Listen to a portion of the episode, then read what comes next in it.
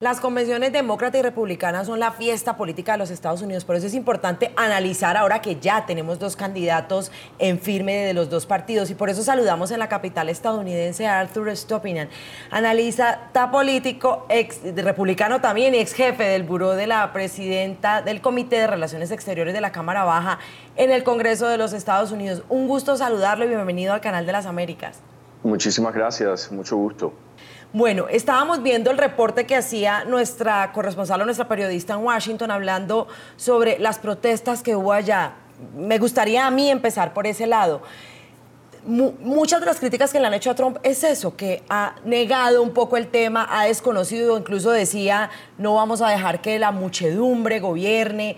Digamos que está bien no aplaudir los actos vandálicos ni nada de eso, pero no desconoce un poco Trump el tema de que hay excesos policiales, de que ha habido víctimas por manos de excesos de la policía. ¿Qué cree usted que eso no lo va a afectar finalmente para los resultados de noviembre?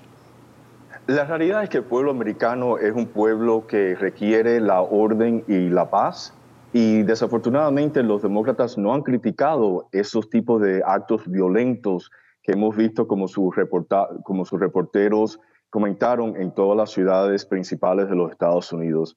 Eso es un gran error de los demócratas y por eso los índices y el apoyo para el presidente Trump continúan aumentando.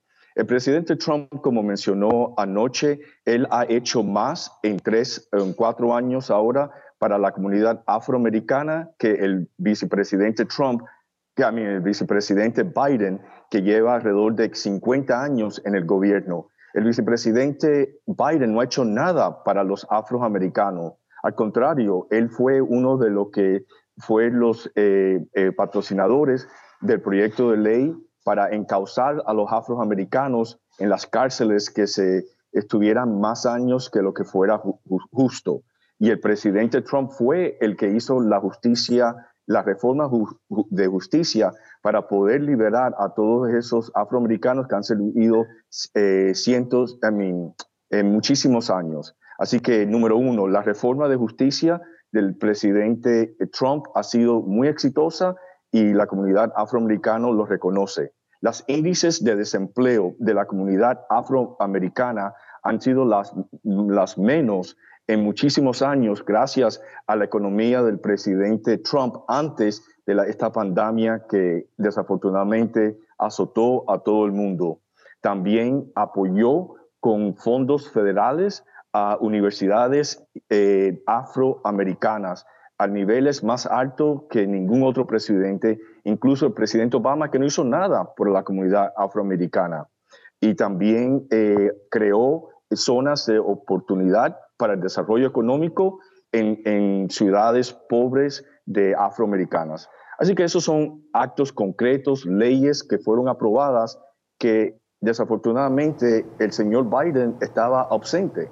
El señor Biden y el presidente Obama no hicieron nada para ayudar a los afroamericanos y ahora eh, no están condenando estas violencias, estos criminales. Todos estos criminales que están actuando con actos de violencia deben de estar en las cárceles. Y así lo cree el pueblo americano y por eso el presidente Trump continúa eh, obteniendo apoyo por el pueblo americano.